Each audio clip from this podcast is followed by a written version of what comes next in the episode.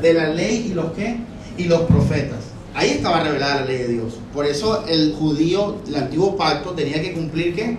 La ley. Y si nosotros estuviéramos en el antiguo pacto, nosotros estuviéramos cumpliendo qué? Con alegría la ley. Listo. Pero dice, verso 22, la justicia de Dios, esa misma justicia, esa misma rectitud de Dios reflejada en el antiguo pacto, ahora es reflejada, dice, en la fe en Jesucristo. En la fe en Jesucristo.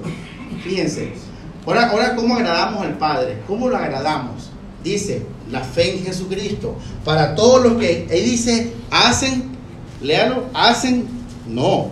A los que creen, a los que creen. Y yo les expliqué en el debate de los pastores que la palabra obras requería, de, eh, significa esfuerzo físico, pero como le digo, mucha gente no está interesada en aprender, están cerrados en su doctrina de hace 50 años y simplemente como que no, no y no. Y nosotros como que frustrados, como que mira lo que dice la palabra, mira lo que dice la palabra. Y nada, hermano, no entraba la cosa. Eh, pero miren lo que estamos leyendo, fíjense, ahí está escrito. Porque a mí me preguntaron por qué tú crees en la salvación solo por la fe. Yo les dije porque es bíblico. Y empecé a explicarles Romanos, bueno, explicarles no, ojalá, a leer Romanos 3, 21 en adelante. Y dice, para todos los que creen, para todos los que creen, porque no hay diferencia, por cuanto, ¿qué dice ahí? Todos qué? Todos pecaron, todos pecaron están destituidos de la gloria de Dios. Pero mira el 24, siendo, pero ¿quién es el, sujeto acá? Los todos. Ellos son los sujetos. Siendo estos todos, ¿quiénes? Los pecadores, justificados. Justificados.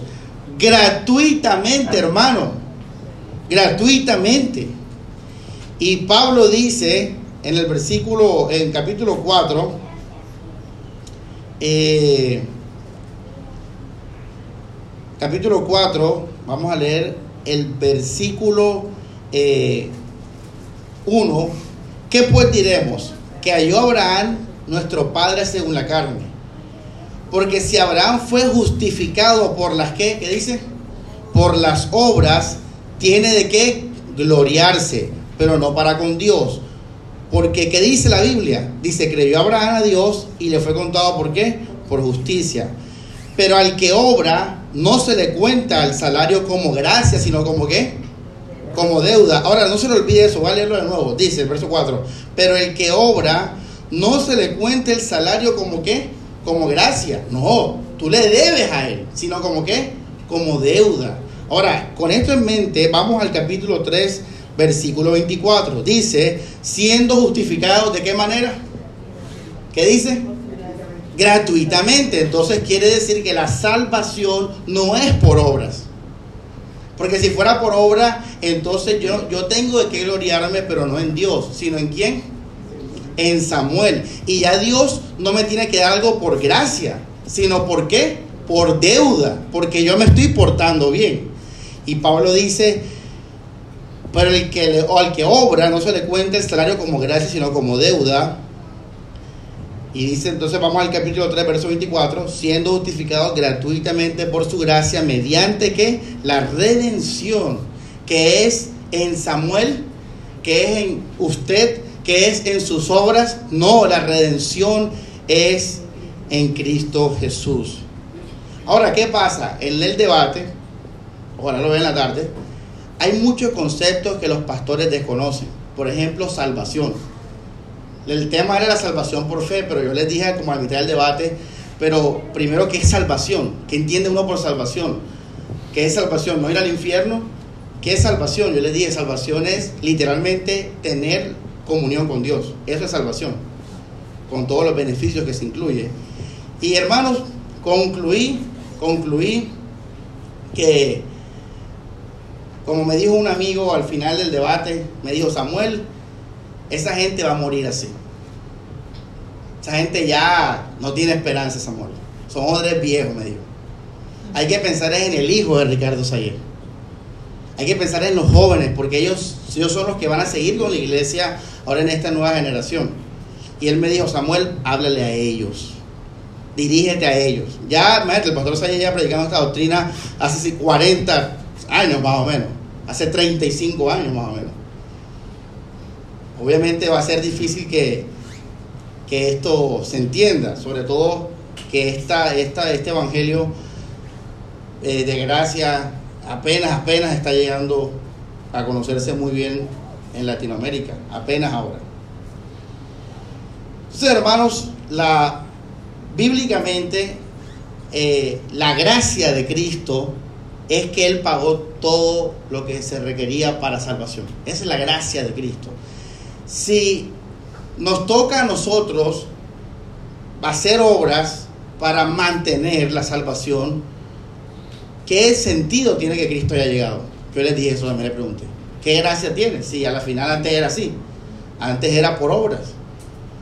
En el sentido de que la gracia de Dios, o, la bendición de Dios más bien, era cumpliendo qué cosa? Levíticos 18, 19, 20, 21, 22.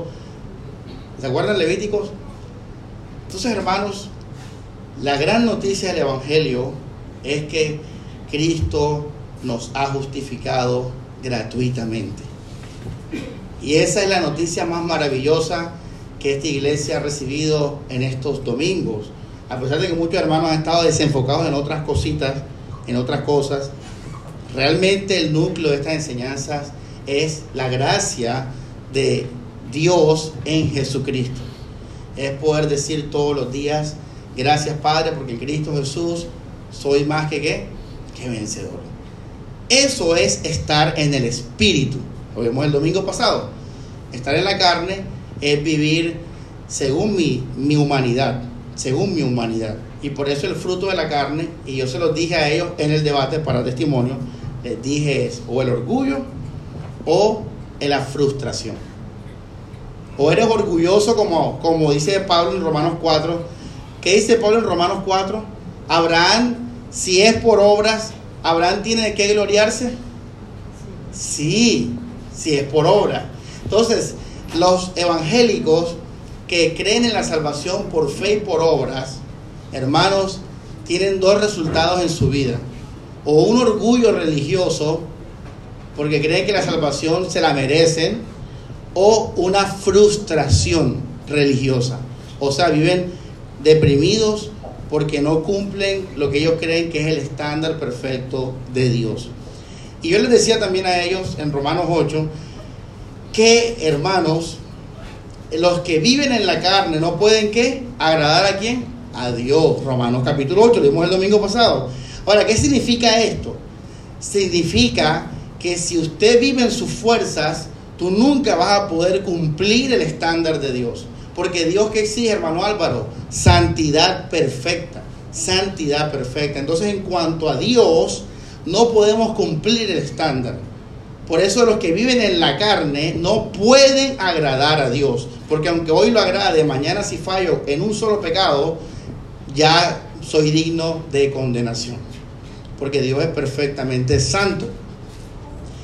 Vivir en el Espíritu es vivir no según mis miembros, no según lo que yo veo en mi carne. Por eso se llama vivir en qué? En el Espíritu, en el neuma. Ahí está claro. Vivir en el Espíritu es es basar mi vida no en mi, en mi carne, no en lo que veo en mis miembros, no en lo que hago dejo de hacer, sino en lo que Cristo hizo allá en la cruz. En lo que Cristo hizo por mí en la cruz. Eso es vivir en el Espíritu. Hermanos, yo decía al Señor, bueno Dios, la única manera que estos pastores me entiendan es que se sienten acá como usted a escucharme, que no creo que pase, porque soy un joven el viejo no escucha al joven. ¿Ya me entiendes?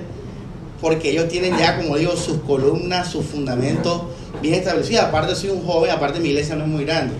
Si tuviera una iglesia de mil personas y fuera un poco más viejo, tal vez me escucharan. Pero no hay problema, no hay problema. Dios va haciendo la obra en cada uno. Pero yo decía, bueno, mira, salí agradecido con Dios y salí pensando en nuestra iglesia.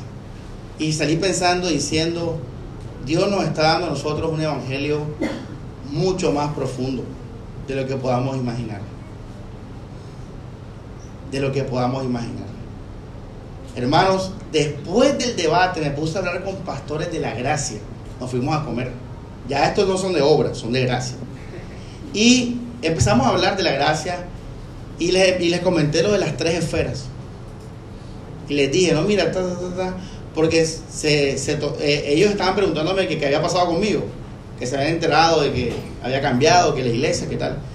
Y yo les expliqué, no, pasó esto y lo otro, pero ¿cómo así que esto y lo otro? Entonces les expliqué lo de las tres esferas y uno de ellos me dijo, wow, así, un teólogo, ese que me dijo, wow, es un teólogo profesional, graduado de la reformada y todo, y, conservador, o sea, y me dijo, wow, Samuel, nunca lo había visto así. Nunca lo había visto así. Y me dijo, tiene, tiene mucho sentido. Y me dijo, mándame, mándame la tesis. Quiero estudiarla. Enseguida él me justificó. Porque como teólogo entendió la cosa de las tres esferas. Digo, tiene sentido. Entonces, fíjense que aún para los de la gracia, esto es algo que tampoco ellos habían tocado o visto. Es lo que Dios nos regala. Ahora, ¿qué estamos predicando en la iglesia? Yo le dije a ellos, estamos predicando romanos. Cuando uno predica romanos en la iglesia pasan locura. Porque romanos es la teología sistemática del Nuevo Testamento. Pero hermanos, Dios nos ha regalado esto para vivirlo nosotros. Barranquilla en general, en su momento Dios irá llamando a cada uno. Pero esto es un evangelio para, yo le decía a los pastores, bueno, nosotros le damos gracias a Dios por su gracia y ellos que se esfuercen por su qué, por su salvación. Yo no me esfuerzo por ella, yo me gozo por ella. Es diferente. Es diferente hacer las cosas por gozo y por amor a hacerlas por temor a perder algo. Es totalmente diferente. Al final, tanto ellos como nosotros procuramos agradar a Dios, pero qué tremendo. Ellos no quieren a Cristo solamente, ellos quieren a Cristo y su nombre al lado. Yo no quiero a Samuel como filtro, quiero que siempre que Dios vea a Samuel, vea el estándar más puro, hermoso y limpio que se llama Jesucristo. Eso es ser reformado. Al pobre Lutero le dieron palo, hermano. Pero nosotros somos reformados en esencia, somos protestantes, creemos en la salvación por la gracia. ¿Por qué? Porque estudiamos la Biblia. Y está en Romanos y está en Gálatas. Ahora, vamos al libro de Santiago, capítulo 2. Y en Santiago, que Lutero le daba molestia a Santiago, Lutero le daba tanta molestia que él lo tenía aparte en su Biblia, que para los que no saben, Martín Lutero fue el, el reform, por así decirlo, el, el, el pastor que nos liberó, que Dios lo utilizó para liberarnos del yugo de la iglesia católica. Ese fue Lutero, un personaje histórico porque gracias a él se, hubo una apertura total a todas las ciencias porque la reforma dio paso a eso. Martín Lutero no le gustaba Santiago. Ahora van a ver por qué. ¿Qué leímos en Romanos 23, 24 que dice? Siendo justificados que gratuitamente, ¿verdad? Por la fe. Ah, bueno, antes de Santiago, voy a leerle, no lo busquen. Romanos 3, 28 dice, concluimos pues que el hombre es justificado por la fe sin las obras de la ley. Entonces los pastores decían, no, es que, es que las obras de la ley sí están abolidas. Pero entonces ahí me dijeron que obras de caridad y obras de no sé qué, otras obras. Y yo les dije a ellos, ah, o sea que uno puede ser homosexual, porque eso está prohibido, ¿dónde está prohibido la homosexualidad? En las obras de qué? De la ley. Entonces yo digo, ¿puedo ser cristiano? No, no, no, no, no, no, eso no. Yo, ahí entonces, no, eh, ay, ahí, está ahí se puso, se, se muestra la- el sancocho. ¿No, ¿Obra o, o- o no obras? Y eso se lo dijimos. O aquí Pablo está diciendo obras de la ley como símbolo de cualquier esfuerzo humano. De cualquier esfuerzo humano. Cualquier esfuerzo humano. Entonces, Santiago 2 dice. Ah, están los versículos acá. Santiago 2 dice. Vamos a leerlo. Me está esperando el hermano acá. Santiago 2, versículo 24. dice, vosotros veis pues que el hombre, ¿qué dice ahí? Es justificado por qué? ¿Qué dice? Ah, y confunde, porque dice Romanos 3.28, ¿qué dice Romanos 3? ¿Puedes poner Romanos 3.28 rápidamente? Romanos 3.28, ¿qué dice? Y este hasta el día de hoy, hermanos, muchos no entienden la diferencia entre Santiago, Pedro y Pablo. Y muchos incluso han tergiversado la escritura diciendo que el evangelio de Pablo es el de Dios y el resto es falso evangelio de Satanás. Imagínense, a esas locuras han llegado. Dice Pablo, esto es Pablo, Romanos 3:28, dice, concluimos que el hombre es justificado por fe sin, ¿qué dice ahí? Sin. Ahora Santiago enseguida. Santiago 2.24. Fíjense, ahí hay justificación solo por qué. ¿Qué dice? ¿Solo qué? Por la fe. Ahora Santiago. Ah, bueno. Y dice, justificado por las qué? Obras y no solo. Y la gente, entonces aquí la gente se confunde porque dice, bueno, pero Pablo dijo en Romanos 3, versículo 28, concluimos pues que el hombre es justificado por la fe y no por las obras de qué? De la ley. Pero cuando uno lee Santiago, ¡pam! aparece eso. Y hermano, la verdad es que no hay pérdida.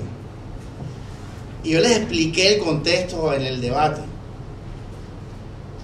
Y les dije, se lo voy a decir a ustedes, ese versículo aplica a creyentes que literalmente no les importa obedecer, no les importa eh, hacer nada para la gloria de Dios. En otras palabras, son personas que solamente creen algo de teoría o ideas, pero no hacen nada en relación a esa fe. Entonces, a la vista de un ser humano, ojo con lo que voy a decir ahora para interpretar esto, a la vista de un ser humano, Alexander, para mí, para Samuel, la única forma de que yo sepa que él ha cambiado es que yo pueda ver qué? Obras. Ojo, yo como ser humano, yo como persona. Ahora, si en cuanto a Dios, en cuanto a Dios hacia el hombre, Dios ve a Jesucristo. Y cuando Dios pregunta, Samuel es justo, ¿qué va a preguntarse Dios? ¿Qué va a preguntarse? ¿Samuel ha creído en quién? Eso es lo que Dios se va a preguntar. Porque la justicia de Dios revelada por la ley, en la ley de los profetas ahora es revelada en la fe en Jesucristo. Pero listo, eso es hermano Jaime con Dios allá. Pero si Samuel Cervantes, o más bien la única forma de que Samuel pueda ver a Cristo en Jaime, tiene que ser por obras. Tiene que, tengo que venir, tengo que verlo en la iglesia. Tengo que verlo leyendo la Biblia. Tengo que verlo haciendo la voluntad de Dios. Porque si no, pregunta, ¿cómo, ¿cómo para Samuel, no para Dios, cómo para Samuel yo puedo decir que él es cristiano? Y ahí es donde dice Santiago, el hombre justificado, pero ahí entre paréntesis ponga, para el hombre. Para el hombre. Porque para Dios es en qué? En Cristo Jesús. Pero para el hombre Samuel es justificado por la fe y por las qué?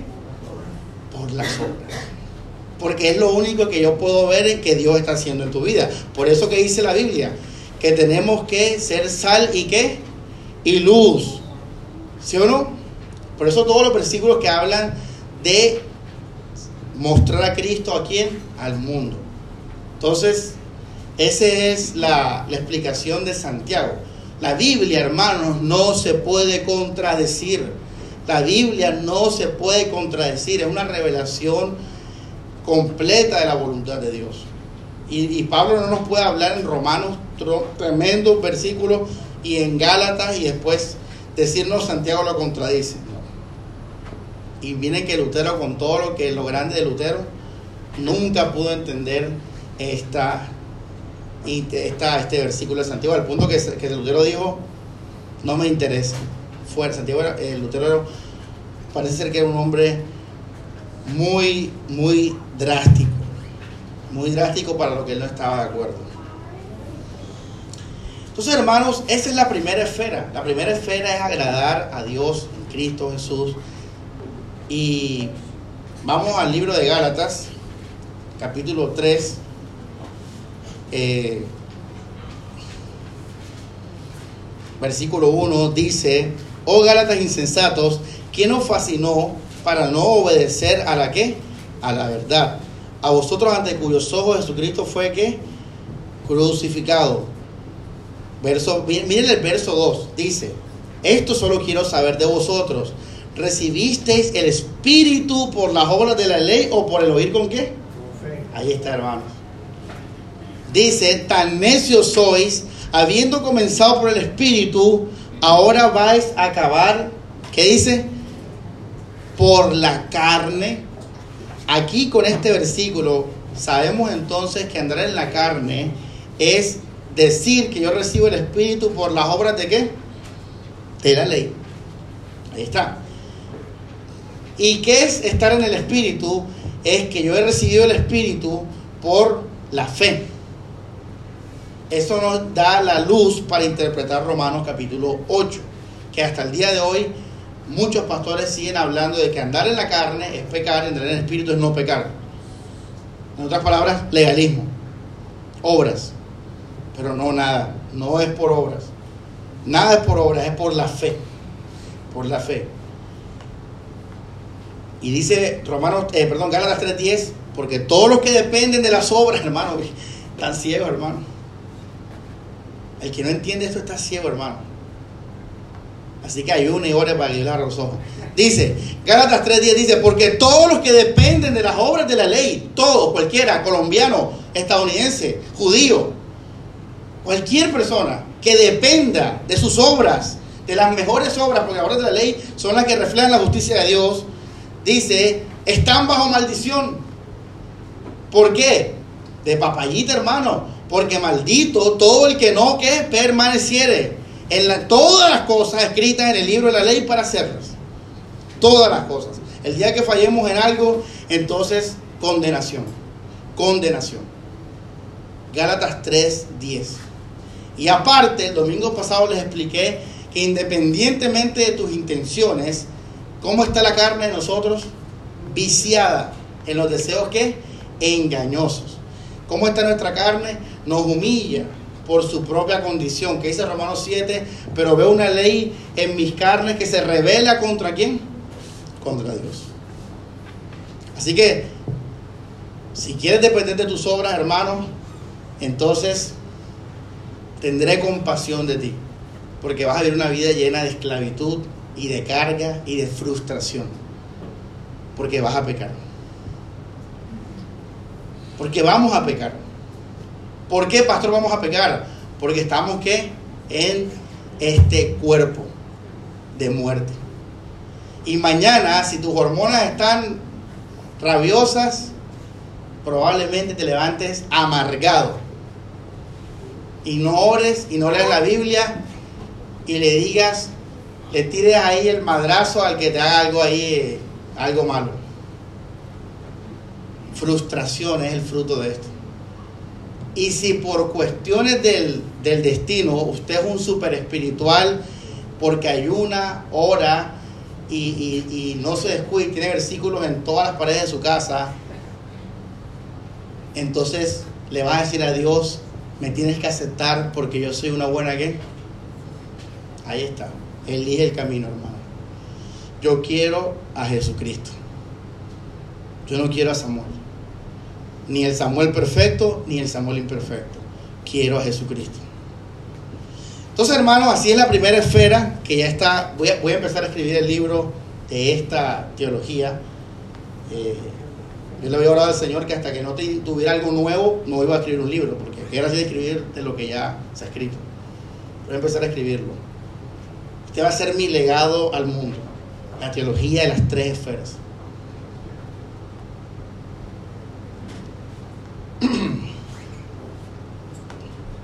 Ahora va a la librería nacional, está el poco libros ahí en pila y en promoción y tal. Compre una revista de 5 mil y regalamos el libro. La segunda esfera, hermanos, una vez que somos libres de la ley, la podemos ver en Gálatas, ahí mismo en Gálatas, qué es lo que Santiago está quejándose. Fíjense qué interesante, lo que Santiago se queja de los cristianos, ¿qué es? Vamos a ver a Santiago un momentico. Vamos al capítulo 2, versículo 15. O vamos al 14 mejor. Ya sabe el lenguaje de Santiago, va, para que no se confunda. Dice, hermanos míos, verso 14, ¿de qué aprovechará si alguno dice que tiene fe y no tiene qué? Obras. ¿Podrá la fe salvarle? Pero ya saben qué contexto está hablando. Está hablando en el contexto de el prójimo. Verso 15, y si un hermano o una hermana están desnudos y tienen necesidad del mantenimiento de cada día, y alguno de vosotros les dice, id en paz, calentados y saciados, pero no le dais las cosas que son necesarias para el cuerpo, de que sirve. Entonces, hermanos, Santiago tiene una problemática en esa iglesia, y es que las personas supuestamente eran cristianas y amaban al prójimo, pero a la hora de la verdad no había obras de amor, no había obras de santificación, no había. Entonces Santiago les dice, esa fe, esa fe no sirve, esa fe no salva, esa fe no ayuda, no bendice, esa fe no hace nada. Y por esa razón Pablo aclara, vamos al libro de Gálatas ahora, capítulo 5, después de volver a repetirnos que somos libres en Cristo Jesús, dice el versículo... Eh, 13, porque vosotros hermanos a libertad fuisteis qué? Llamados, listo, somos libres. Solamente que no uséis la libertad como ocasión para qué? Para la carne. Sino, miren esto, esta es la segunda esfera. Sino servíos por amor ¿qué? Esa es la. Ahora, una pregunta. ¿Eso es lo que Jesús mandó? es lo que Jesús mandó. Mire cómo se complementa Pablo y Jesucristo en un mismo espíritu, diciendo que la ley del cristiano ahora es el servir a mi hermano, es amarlo. Ahora, ¿cómo se ama un hermano? Hermano, dándole comida, dándole abrigo, acompañándolo en sus luchas, orando por él y eh, estando ahí para bendición de la persona. Eso es amar al hermano. Y Pablo, ahora vamos a Romanos 13, y miren de nuevo Pablo después del contexto de la teología de Romanos, dice Romanos 13, versículo 8, léalo, no debáis a nadie nada, no debáis a nadie nada, sino el amaros que unos a qué, a otros, porque el que ama al prójimo ha cumplido qué, la ley. Hay muchos hermanos preocupados porque piensa que uno está en libertinaje. Hay unos hermanos que dicen, no, esto la, se formó la recoche en palabra de acción, Sodoma y Gomorra. Uno medio toca un temite y enseguida, ah, yo sabía que ibas a llegar a eso. Enseguida, uno no puede hablar nada porque dice, ah, que yo sabía que ibas a llegar a eso, eso es lo que tú quieres, pecar. ¿De qué estás hablando? La Biblia dice claramente en Romanos 13, que la, cómo cumplimos los creyentes las obras de la ley o la ley. No es repitiendo las obras de la ley porque ellas tienen un fin. ¿Cuál es el fin de las obras de la ley? Vivir por ellas, ser justificados por ellas. Pablo dice, ahora tienes una ley cristiana, tienes una ley iglesia. Pero la ley cuál es? La ley es amar. Amar. Ágape, la ley es ágape. Ojo, aquí la palabra griega es agapao. Ojo, no es amor filial, no es amor eros. Hay muchos creyentes que tienen amor eros. El amor eros es el amor apasionado, intenso, que quiere absorber a la persona, quiere estar, tocarla y estar ahí pegado con ella. Ese es el amor eros.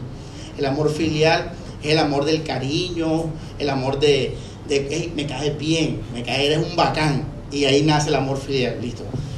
El amor ágape hermanos, no se basa en sentimientos, no se basa en emociones. El amor ágape es libre. ¿En qué sentido? En que él no depende de nada. Él depende, en caso tal, por así decirlo, de Dios. El amor ágape es el amor del servicio, el amor del estar dispuesto a ayudar, el amor de sacrificarme a mí por tu bien. Eso es el amor ágape. Y dice Pablo, verso 8, no debáis a nadie nada sino el amaros unos a otros, porque el que ama ha cumplido qué? La ley. Entonces esa es la segunda esfera. Ya ustedes tienen una tanda de versículos al respecto. Igual se voy a enviar esta semana más versículos, hay más de 100 versículos para todo esto. Eh, cuando un, creyente peca en lo primero, en la primera esfera, no hay fe. No hay, por ejemplo, si el pastor Sayé estuviera en esta iglesia, no podría haber comunión con él. ¿En qué sentido? En que es otro evangelio. Un evangelio por obras es otro evangelio. Yo no puedo vivir en el evangelio de él porque en el evangelio de él él me va a condenar. ¿Ya me entienden? Eh, él me va a menospreciar porque no soy perfecto. Porque ese es el evangelio de obras. Tienes que ser perfecto. Tienes que ser o aparentarlo. Tienes que ser. El evangelio católico es igual, por obras. Entonces, en la primera esfera, hermanos, es importante entender que si un hermano no cree en esto, ¿qué cosa, pastor? No cree en el evangelio de gracia, podemos decir como Pablo que eso es qué? Anatema. Anatema. En otras palabras, hermano, aunque el pastor Sayé lo amo, ojo, lo amo, fue mi, mi, capellán, porque yo estudié en ese colegio, eh, él, él, lo aprecio, es un hombre de convicciones, es un hombre, de, es un hombre respetable, un hombre que ha creído lo mismo en 40 años. Eso es un hombre que, se, que merece respeto, un hombre que solo ha levantado una iglesia, un colegio que ha ayudado a muchas personas con necesidades. En ese colegio semi-escolarizado mucha gente que no tenía para, para estudiar, él les abrió las puertas, les abre las puertas. Un hombre digno de respeto y admiración, el pastor Ricardo Sayé.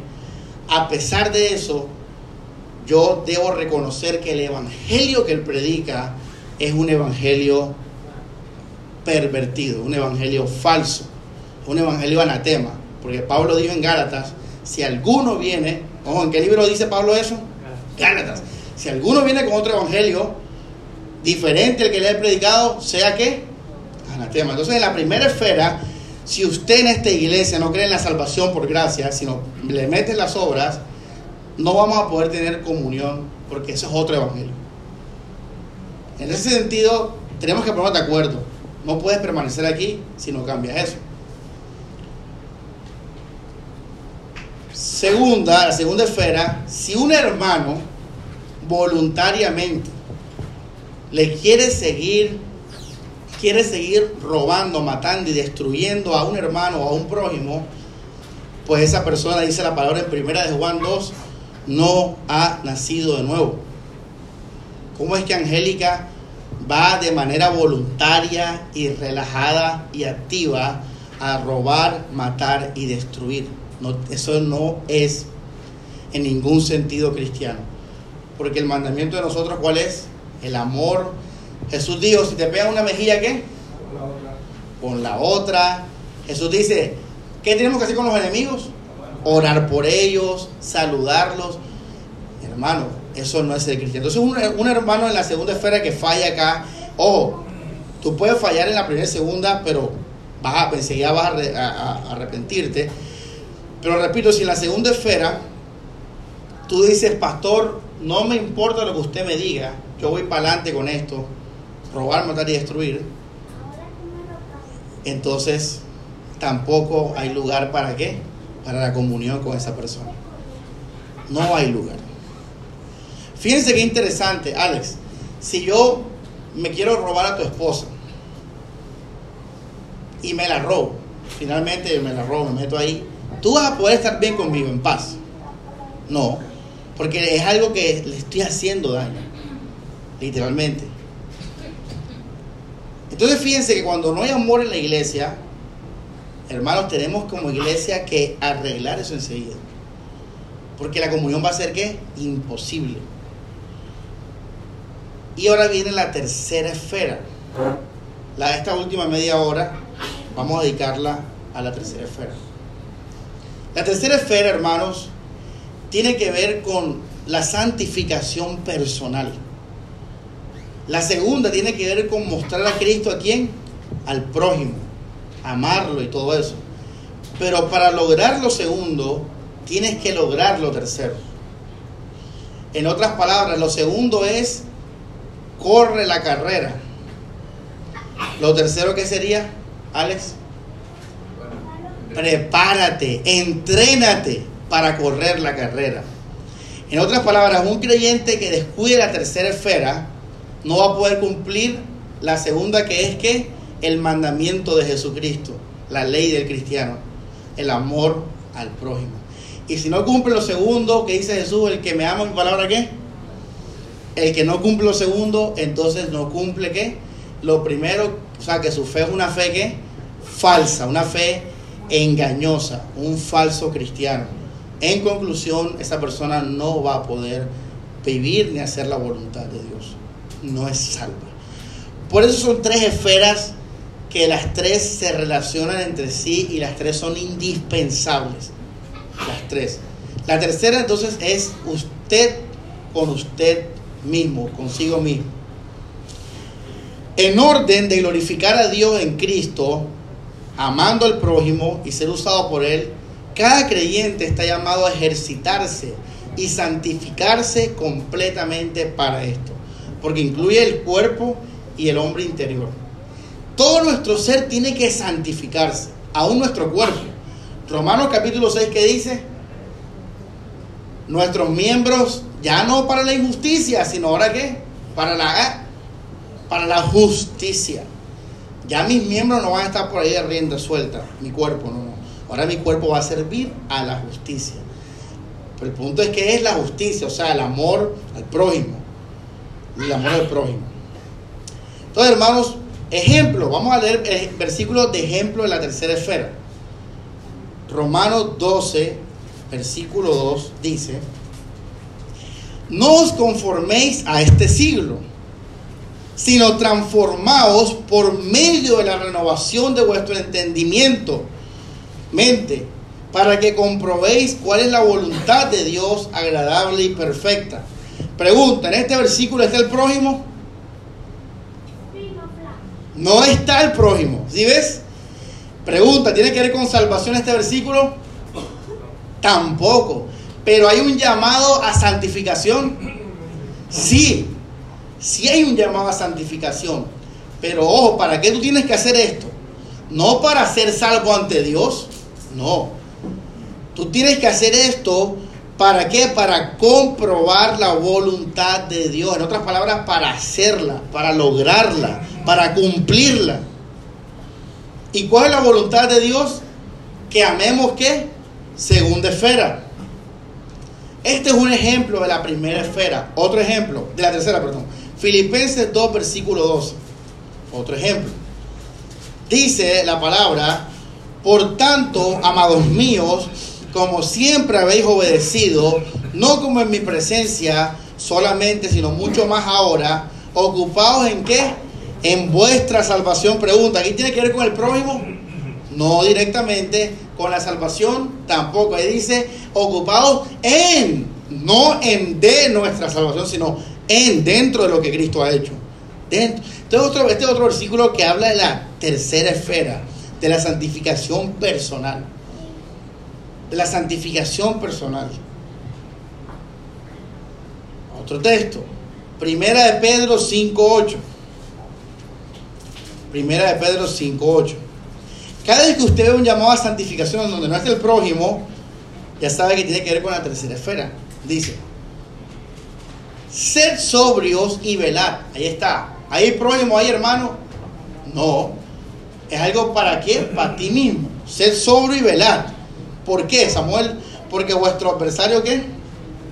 El diablo, como león rugiente, anda alrededor buscando a quien devorar, el cual resistid firmes en la fe.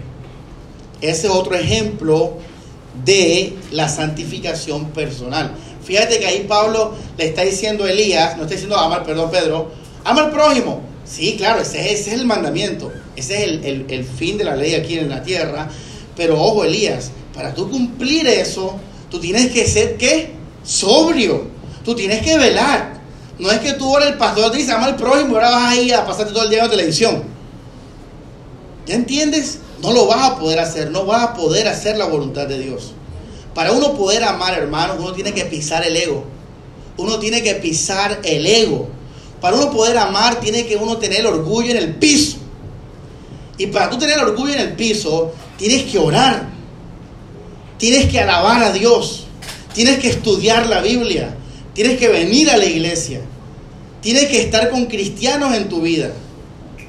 Si tú andas con mundanos en tu vida solamente, si tú pasas todos tus días viendo películas y escuchando música secular, si tú eh, te la pasas pensando en vanidades, si tú estás en todo ese cuento y si tú no vienes a la iglesia, usted va a estar en la carne. Y cuando venga entonces la tentación, sea que te hagan daño o que sea algo para tu lujuria o para tu concupiscencia, ¿con qué le vas a decir a no al pecado? ¿Con qué fuerza le vas a decir no a la, voluntad, al pecado? ¿Cómo vas a hacer la voluntad de Dios? ¿Cómo vas a poder amar? Si es amor ágape, hermano. El amor ágape es el amor más divino que hay, es el amor más espiritual que hay, es el amor que literalmente para poder hacerlo tengo que estar en plena comunión con Dios.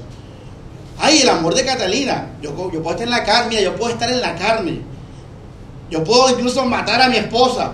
Eres una mala, pam, pam, pam, pam. Ven, catica, ven, catica. Yo puedo hacer eso. El amor filial es egoísta. El amor eros es egoísta. El amor, esos amores no dependen de orar, ni de la Biblia, ni del Espíritu. Son amores carnales. Por eso Jesús dijo: A mí no me das con cuentecito eso que tú amas a tus hijos. Eso lo hacen los mundanos, eso lo hacen los más malos, aman a su familia. Tú quieres ver a un cristiano cómo ama a su enemigo, cómo ama al que lo odia cómo hace. Ahí donde se va a ver el amor que de Dios. Porque el amor es el amor de Dios.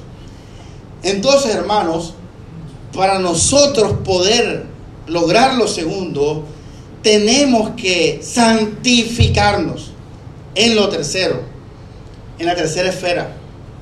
Y por eso Pedro dice, esto no es salvación por obra ni nada, no está hablando de nada, está diciendo simplemente como cristianos tenemos que estar qué? Como soldados. Tenemos que estar atentos a la voluntad de Dios, que es el amor.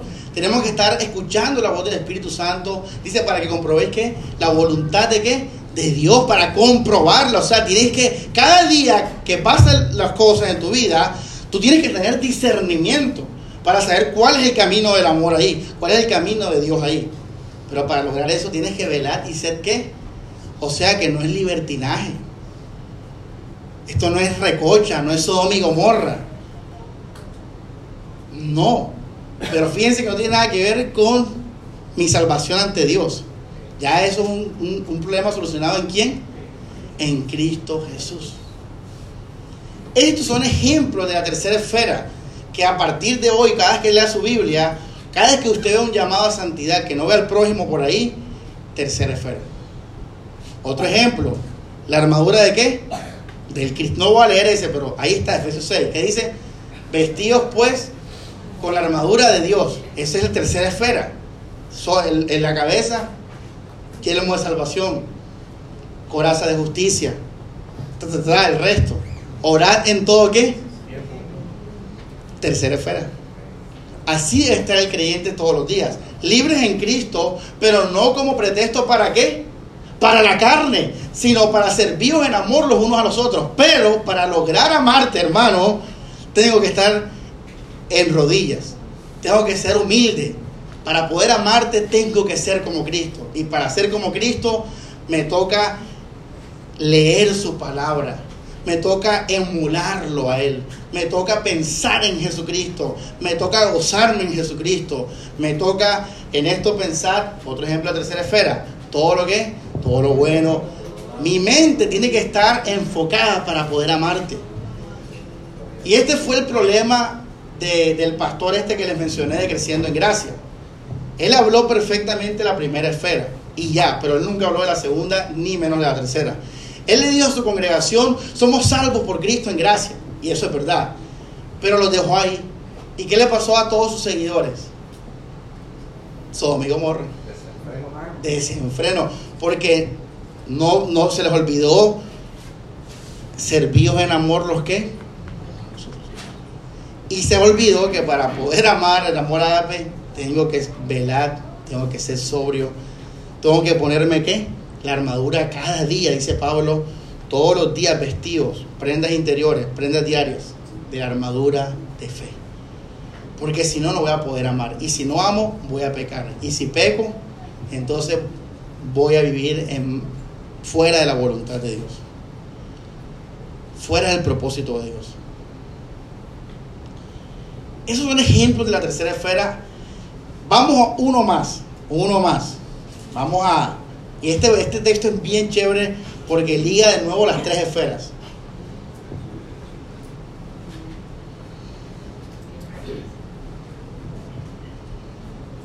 Primera de Pedro.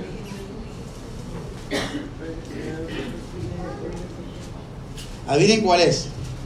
Tiene que ver con santo. Capítulo 1, versículo 14. Tremendo.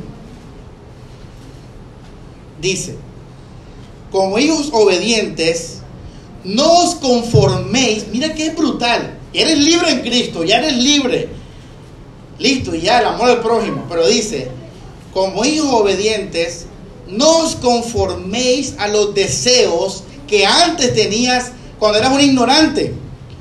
Tremendo, dice, que conformarse es aceptar esos deseos, vivir en esos deseos. Y Pedro dice, no te conformes a esos deseos. Dice, sino como aquel que os llamó es santo, sed también santos en toda vuestra manera de vivir, espíritu, alma y cuerpo. Mi cuerpo, aunque mi cuerpo está viciado de deseos engañosos, no confundas iglesia, y que Dios te abra los ojos para entender esto, aunque mi cuerpo es, es un cuerpo de muerte, y aunque mi seguridad de salvación no puede depender de las victorias o las derrotas de mi carne, aún así yo como creyente estoy llamado a controlar mi cuerpo, mi carne, para que mi carne no cometa pecado, no destruya la obra de Dios, para que mi cuerpo, a, que por mi cuerpo robe mate, destruya, envidie, celo, ira, adulterio, fornicación, cualquier pecado. Y por eso Pedro dice, sed santos en toda vuestra qué? Tu mente, pregunta iglesia. ¿Dónde está Cristo sentado? Allá arriba. ¿Dónde está tu mente? Pero ¿dónde debe estar? Allá arriba. Nuestra vida tiene que caminar para arriba, donde está el Señor. Yo soy un santo. Yo no puedo vivir como si no conociera a Cristo, como si fuera un ignorante, dice Pedro. Dice, ¿cómo tú vas a vivir como si fueras un ignorante? Verso 16, porque Cristo está, sed santo, porque yo, yo qué? Soy santo. Eso es la tercera esfera. Dice, versículo 17. Esto es un resumen de Romanos 6. Y si invocáis por Padre aquel que sin sesión de personas juzga según la obra de cada uno, conducíos en temor todo el tiempo de vuestra qué? ¿Cómo debemos vivir la vida en Sodoma y Gomorra? no, peregrinación. ¿Cómo es la vida del cristiano? Yo sí ahora, a mí me consideran ahora un teólogo liberal, progresista. Sí, lo soy. Soy todo eso. Llámame lo que tú quieras, yo soy todo eso. Pero te voy a decir algo. Yo no estoy llamado a una vida de libertinaje, una vida de Sodoma y Gomorra. Yo estoy llamado a una vida de qué? De peregrinación. Aunque sea un teólogo progresista o lo que sea, mi vida no está llamada, ojo, un qué, ¿esto qué es? ¿Un qué? Llamado. Estamos llamados a santificación.